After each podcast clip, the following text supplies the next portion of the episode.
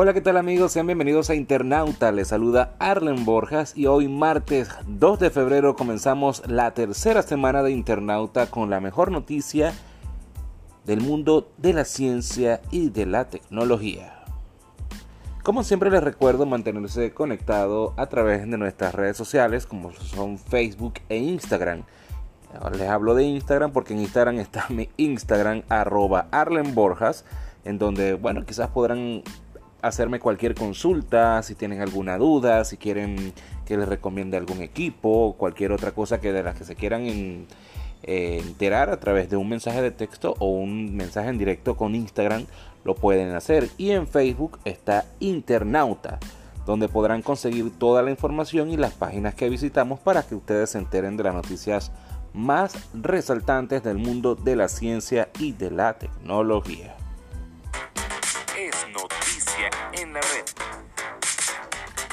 Y como dice mi nuevo intro para las que son noticias en la red, así como lo hacíamos en el programa de Internauta en televisión, lo hacemos en el podcast también. Y es que Xiaomi se ha ganado el, a pulso su lugar como una de las marcas favoritas en la industria del smartphone. Todo gracias a sus terminales con grandes especificaciones técnicas a un precio bastante accesible para cualquiera. Sin embargo, Parece que esta fama exponencial también está llevando al fabricante chino a toparse con los mismos problemas que ha tenido Huawei al posicionarse en Occidente, particularmente con los Estados Unidos. La amenaza de bloqueo con comerciales ha flotado sobre ellos y Xiaomi ha reaccionado haciendo las cosas distintas a los demás, con una demanda inmediata contra el Departamento de Defensa del Tesoro. Ya sabemos la indirecta que se lanzó allí con Huawei. De acuerdo con un experto o un extenso reporte de Business Insider, Donald Trump, poco antes de salir de la Casa Blanca, registró el pasado 15 de enero del 2021 en el Pentágono una lista negra de compañías que tendría prohibido trabajar en Estados Unidos. En dicha lista había un montón de empresas chinas próximas a ser vetadas, bajo el ya trillado argumento de la seguridad nacional y los vínculos con el gobierno asiático. La inclusión de Xiaomi marcaría el inicio de un proceso de prohibición para que empresas de la nación norteamericana puedan trabajar e invertir con ellos en cualquier proyecto. De modo que el Departamento Legal entró en acción y demandó al Departamento de Defensa y del Tesoro. La denuncia fue presentada ante un juzgado del distrito en Columbia. En la sección de los argumentos, Xiaomi asegura que la empresa no es poseída ni controlada de ninguna otra manera por el gobierno chino o el ejecutivo. Ambas entidades fueron aludidas por la administración de Donald Trump al momento de confeccionar la lista negra del Pentágono. La petición es el nombre de Xiaomi es excluido de la lista y que las restricciones comerciales, comerciales obligadas bajo tal circunstancia no entren en rigor por seguramente este conflicto pero seguramente este conflicto tendrá mucho más episodios, así como los ha tenido Huawei.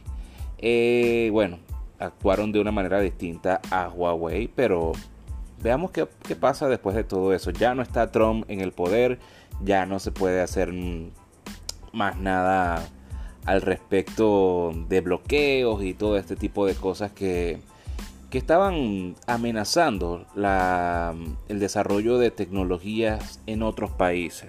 Ya Estados Unidos había demandado a la empresa china ZTE, ya la había vetado y siguió Huawei.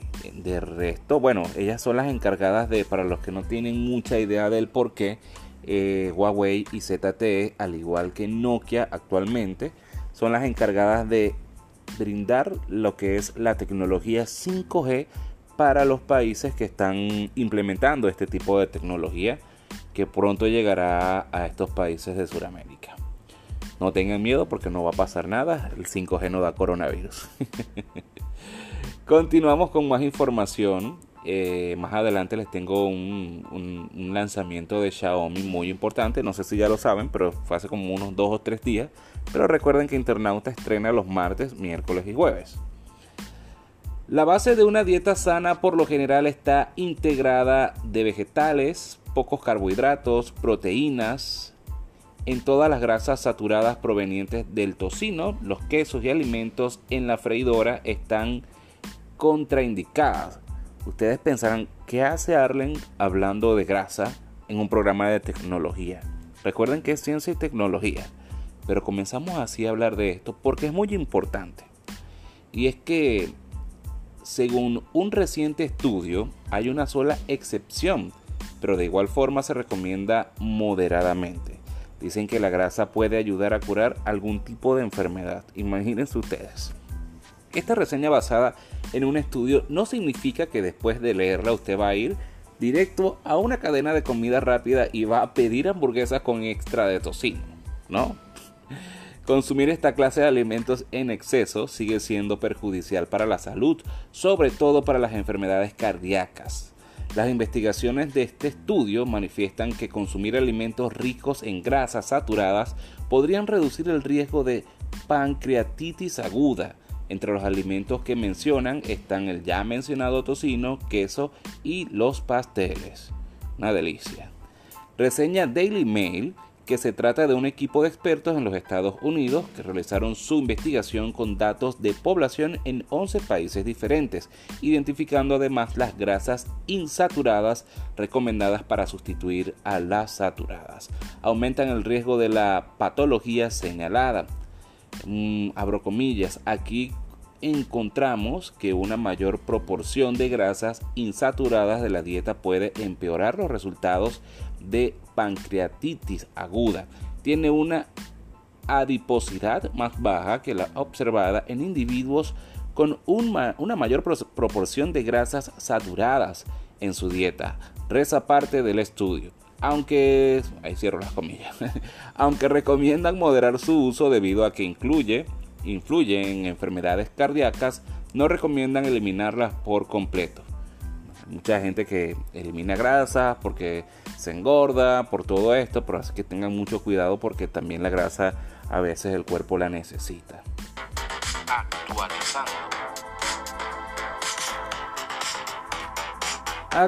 Hablamos de actualizaciones porque la próxima versión de iOS te dejará desbloquear fácilmente tu iPhone, incluso si llevas puesta una mascarilla. Recuerden que el super teléfono de los más de 1200 dólares, o 1300 o 1400, dependiendo del iPhone que te compres, eh, tiene un problema. Yo te digo una cosa, yo tuve un Xiaomi, tuve LG y no tuve ese problema durante la pandemia. Y es que resulta que estos teléfonos no tienen sensor de huella y se desbloquean facialmente pero la inteligencia artificial de los Apple o de los iPhone no son tan no es tan buena que digamos porque con la mascarilla no se desbloquea.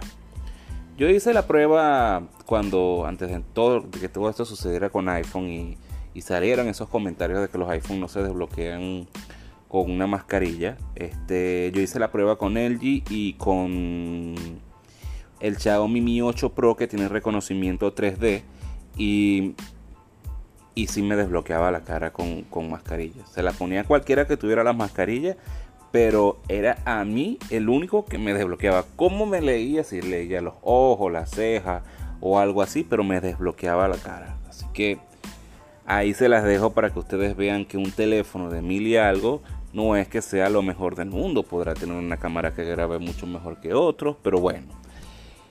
La pandemia del coronavirus modificó muchos aspectos de la vida cotidiana. Uno de ellos, por muy curioso y extraño que parezca, fue el desbloqueo del iPhone con su Face ID. Reseña de Verge que desde este primero de febrero comienza a correr la versión beta del iOS 14.5, además de las nuevas funciones de software y las mejoras en aplicaciones que no tenían buen desempeño. Este es el tema del desbloqueo por reconocimiento facial Muchos usuarios a raíz de la pandemia se quejan de que constantemente tiene que ingresar al PIN de seguridad. esa es la traba más grande que hay porque eso es el único método de desbloqueo del teléfono que es un pin de seguridad porque los iPhone carecen de sensor de huellas dactilares. Entonces encontraron una manera que estará disponible mientras el uso de la mascarilla sea obligatorio. El truco, según lo explica el portal citado, está también disponible en las Macs. De esta manera, con la nueva actualización llega a los iPhone, algo que no es nuevo para todos porque ya eso lo hacía Xiaomi, Samsung, LG con otros dispositivos. Y es que es simple y sencillo, no tanto como el Face ID, pero es un avance mientras se soluciona lo otro. El primer paso es levantar tu iPhone y tener relativamente cerca del Apple Watch no todo el mundo que tiene un iPhone tiene un Apple Watch. Cuando sientas un pequeño vibrar en el reloj, eso indica que el celular está desbloqueado. Entonces recuerda que ambos deben estar cerca como medida preventiva a que los datos estén seguros. Detallan que por ahora solo sirve para desbloquear el iPhone y utilizarlo para realizar otras funciones como compras en iTunes y Apple Store que también se ejecuta con Face ID tendrás que seguir usando el código o bajar tu mascarilla. Recuerda, es una medida que se mantendrá vigente mientras haya pandemia. Esperemos que la pandemia no dure tanto. Seguimos actualizando porque se actualizó Google Chrome para los dispositivos móviles, para los teléfonos. Hay que, bueno, vamos a enseñarte algunas de las nuevas características que vienen en, este en esta nueva versión de Google Chrome que está disponible para los teléfonos porque en las tablets, mi tablet que es la que uso, este, no está actualizada todavía. Verifiqué en Google si había una versión nueva, pero no la hay. Bueno, y a los que ya se la hayan actualizado, porque eso también dependiendo de la marca de su dispositivo móvil y si esa empresa actualiza o no para esta versión. Y es que hay una nueva forma de agrupar las pestañas de Chrome en Android sin necesidad de activar flags ni nada por el estilo. Simplemente desde el navegador, siempre y cuando la tengas actualizado, es un proceso sencillo que demora tan solo unos segundos, aunque la opción es muy nueva y desconocida.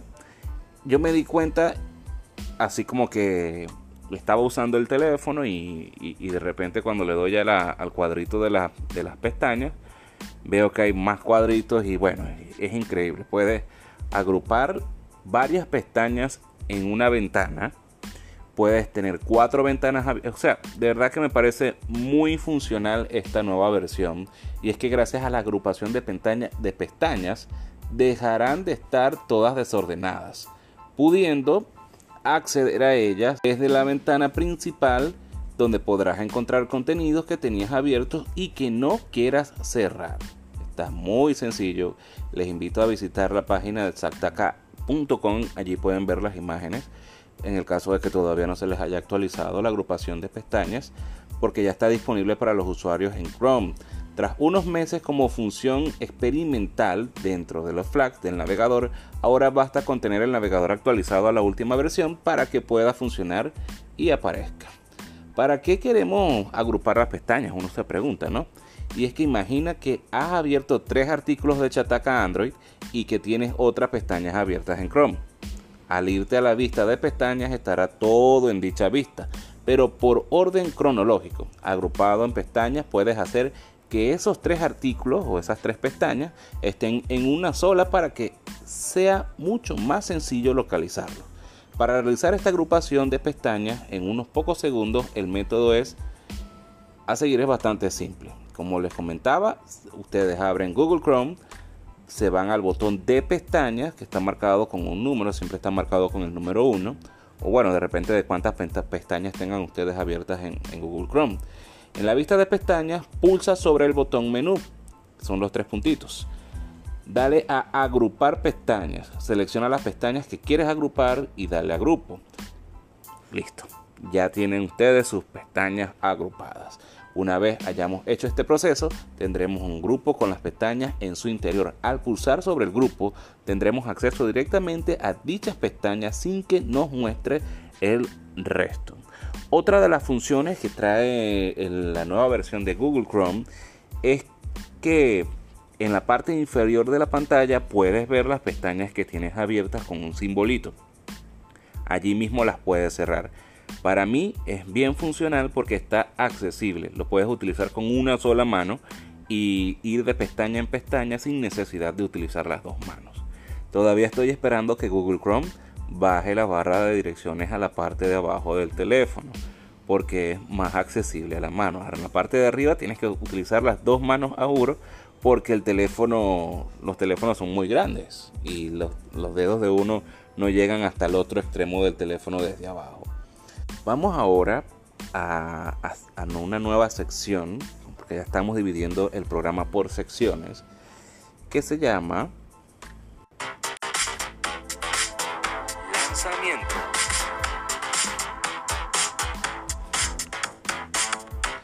Este podcast es grabado en vivo, así que estamos haciendo un esfuerzo para darle una nueva dinámica al programa o al podcast para que no se aburran tanto y se rían un poco aparte de enterarse de todo lo que ocurre en el mundo de la ciencia la tecnología. Tampoco es que me voy a poner a echar chistes, pero eh, sí con este, esta improvisación porque estoy comenzando a agregar estos efectos, a hacer todo este tipo de cosas para darle más dinámica al podcast. Y este es un podcast solo audio, no hay video por ningún lado, ni se van a ir a YouTube, ni se van a ir a ningún otro lado, simplemente en Spotify y todas las plataformas de podcast, también las de Google y las de Apple, allí también estamos. Vamos a hablar ahora de ZT. ZT es una marca que no está en muchas partes de Latinoamérica, está más que todo en México, en Venezuela estuvo un tiempo, algunos dispositivos se ven en Colombia, otros en Argentina. Es una marca que está mal categorizada, pero estuvo a la par de Huawei. De hecho, creo que fue mejor que Huawei en un tiempo. Lo que pasa es que ha perdido un poco de fama porque se ha centrado en vender teléfonos de gama media. Y los teléfonos de gama alta, de ZTE, como no es una marca tan reconocida, son un poco rechazados por el público. Y es que ZTE ha anunciado un nuevo teléfono inteligente de la serie Blade que competirá dentro del segmento de la gama media. Se trata del ZTE Blade X1 5G. Es bueno, ya empiezan los teléfonos gama media a tener 5G. Este equipo destaca para tener un diseño sobrio conformado por una pantalla con marcos compactos, un agujero colocado en la parte superior izquierda del panel y un apartado fotográfico con cuatro sensores que están colocados dentro de un modo módulo cuadrado. Esperemos que las cámaras sean buenas, tanto ustedes como yo. Hay que hacer las pruebas para ver, sin embargo, veamos los análisis que hacen a través de pasionmóvil.com. En cuanto a las características del nuevo teléfono, cuenta con un panel de 6.5 pulgadas con resolución Full HD Plus de 2300 x 1800 píxeles con una relación de aspecto de 19.9 y una frecuencia de actualización de 60 Hz. Nos quedamos en los 60 Hz. Ya Xiaomi tiene teléfonos con 120 Hz en la gama media. Internamente viene impulsado por el nuevo procesador Qualcomm Snapdragon 765G de 8 núcleos, junto con 6 GB de RAM y 128 de almacenamiento interno, que se puede ampliar hasta 2 TB a través de una tarjeta micro SD. Eso es para los que no tienen espacio en Google. por otro lado, en el apartado fotográfico nos encontramos con una configuración de cámara trasera cuádruple cuyo sensor principal es de 48 megapíxeles, se acompaña de tres sensores adicionales de 8 megapíxeles más 2 megapíxeles y 2 megapíxeles más respectivamente, mientras tanto la cámara frontal para los selfies es de 16 megapíxeles. Hablando de los megapíxeles, podrán haber 48 megapíxeles, 16 megapíxeles, 108 megapíxeles, lo que sea. Pero si la cámara no está bien configurada por la marca que se encarga de hacer estos dispositivos, eh, quizás no le saquen muy buen provecho. Eh, sucedió algo hace mucho tiempo que, sucede, que pasaba con Samsung y era que las cámaras frontales de los teléfonos gama alta tenían menos megapíxeles que las cámaras frontales de los teléfonos de gama media. Y cuando tú veías una foto de un gama alta era espectacular, pero cuando veías el gama media que tenía 16 megapíxeles, a veces salían de muy mala calidad. Otras características que tiene este Blade X1 5G es un sensor de huellas digitales soportando conectividad sub 6 Hz 5G, LTE, Wi-Fi de doble banda, Bluetooth 5.0, un conector para auriculares de 3.5 milímetros, no lo vieron como lo hacen otras compañías, y un puerto USB tipo C. La batería es de 4000 mAh, ya hay otras empresas que tienen baterías más altas, y compatible con Quick Charge de 3.0. El precio del nuevo smartphone de ZTE, los que les comentaba. El precio de los ZTE es de 384 dólares y está disponible en los Estados Unidos. Imagínense, 384 dólares por un teléfono de gama media. Mm, ya vemos por qué los teléfonos de ZTE no son tan, tan famosos que digamos. Samsung confirma que lanzará smartphones con pantalla enrollable y deslizable. Ya esa idea la venía planteando LG en el CES del 2021 de este año. Presentaron un prototipo de teléfono con pantalla enrollable.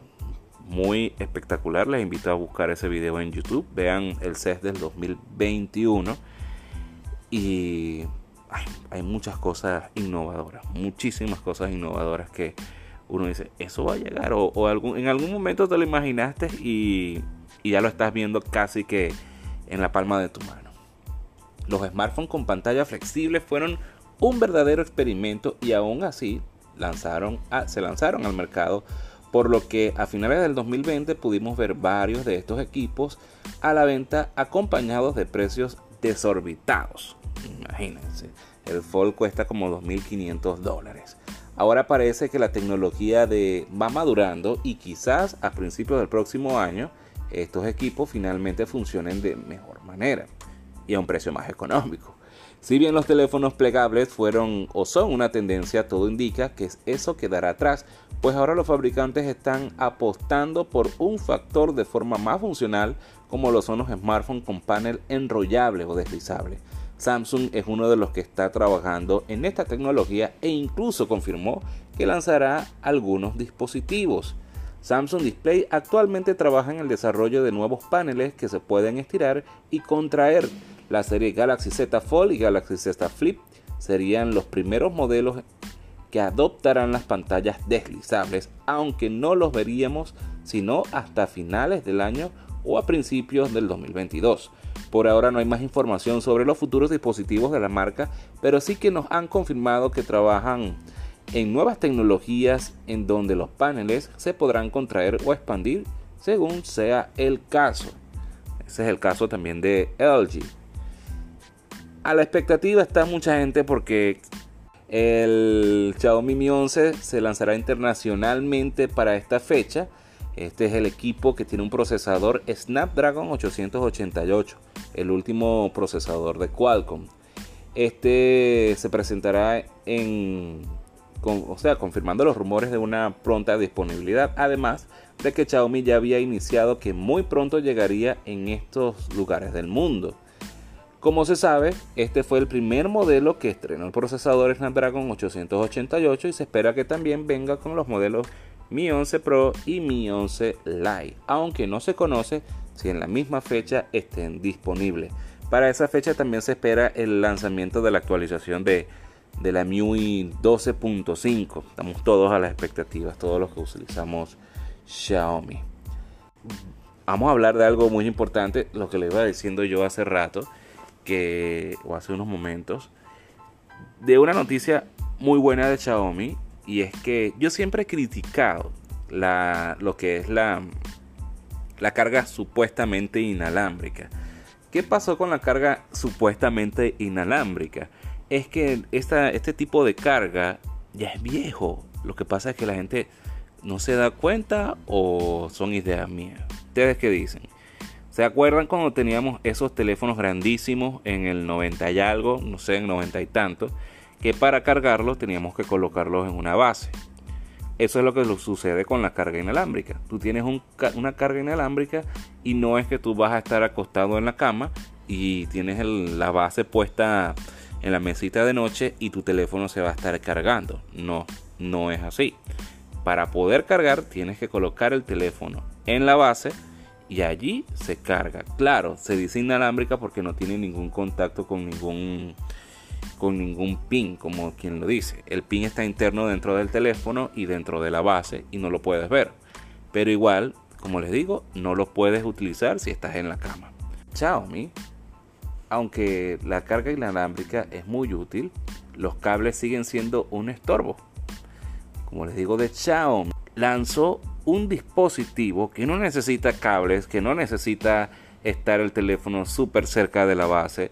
Mi Air Carger se llama el dispositivo que ofrece hasta 5 watts de energía remota en un dispositivo de un radio de varios metros usando la tecnología propia de Xiaomi, Solated Charging Que incluye una interfaz de 5 antenas para detectar con precisión la ubicación del smartphone y hasta los obsoletos para que no afecten la eficiencia de la carga. Obstáculos, perdón. Una matriz de control de fase hecha de 144 antenas luego transmite ondas milimétricas directamente al teléfono a través de la formación de haces. Para que el smartphone reciba estas ondas milimétricas y las convierta en energía eléctrica, Xiaomi desarrolló un conjunto de mini antenas enfocadas en la antena de baliza y un conjunto de antenas receptoras. La primera detecta al equipo y la segunda lo convierte en energía. Para su creación se metieron 17 patentes se espera que se pueda de forma inalámbrica cargar relojes inteligentes, brazaletes, bocinas, lámparas y otros wearables pequeños. Se podrán cargar ya que será compatible con este nuevo estándar que lo hará realmente inalámbrico y su lanzamiento será hasta el 2022, que es la mala noticia. Tendremos que esperar mucho tiempo para ver, pero es que la tecnología, la buena tecnología se hace esperar. Estas patentes presentadas por por ellos. Muy buena, como les digo, es un dispositivo grande, que es grande, pero lo puedes colocar en cualquier parte de tu casa, que igual le va a dar señal al, al teléfono y vas a poder eh, cargarlo. Como que si estuvieras conectado a una red Wi-Fi, no sé, o pasar energía por Bluetooth. ¿Te acuerdas? Ah, pásame, eh, ¿me cargas el teléfono por Bluetooth? Bueno, ya estamos cerca de eso. A un añito.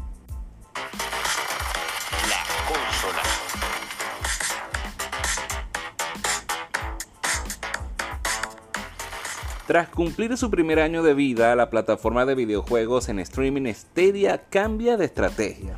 Google anuncia el cierre de Stadia Games and Entertainment, el estudio interno que la compañía hacía o había creado hace dos años para crear sus propios juegos exclusivos.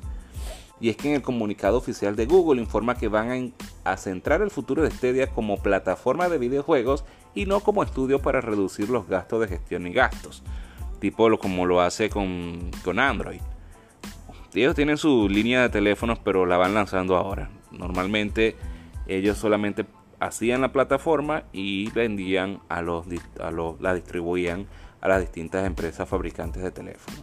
Cuando Google presentó Stadia al mundo en marzo del 2019, también anunció la creación del estudio interno Stadia Games and Entertainment dirigido por la veterana Jay Raymond, pero su aventura ya ha terminado. Jay Raymond ha abandonado la compañía y Google ha anunciado la disolución del estudio, confirmando que solo van a lanzar juegos o los juegos que tenían planeados a corto plazo. El motivo del cierre del estudio interno de Stadia, el dinero. Google informa que crear los mejores juegos desde cero lleva muchos años y una inversión significativa, y el costo aumenta exponencialmente, por lo que parece su estudio interno podía generar pérdidas que podría arrastrar, arrastrar a Stadia, así que dejan de crear sus propios juegos exclusivos. Para este 2021 Google quiere centrar todos sus recursos en mejoras de la plataforma y conseguir más juegos de desarrolladores de terceros ahora apostarán más por sus socios para ayudarles a lanzar sus juegos en Stadia. Google cree que este es el mejor camino para que Stadia sea sostenible a largo plazo. Su objetivo sigue siendo en crear la mejor plataforma de juegos en streaming tanto para jugadores como para los desarrolladores. Bueno amigos, y de esta manera llegamos al final de Internauta por hoy. Muchas gracias por acompañarme el día de hoy y les invito a conectarse mañana nuevamente a Internauta para que se enteren de nuevas cosas que siguen sucediendo, porque este mundo es muy cambiante y un solo día de ciencia y tecnología no es suficiente para todo lo que sucede. Como siempre les recuerdo seguirme en Instagram arroba Arlen también en Facebook a través de Internauta las páginas que visitamos hoy o de las que conseguimos la información de internautas serían firewire.com, pasionmóvil.com y chectaca.com. Estas son las páginas que envenenan todo este mundo de la ciencia y de la tecnología y nos mantienen actualizados.